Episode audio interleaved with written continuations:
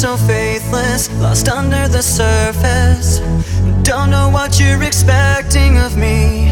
Put under the pressure of walking in your shoes.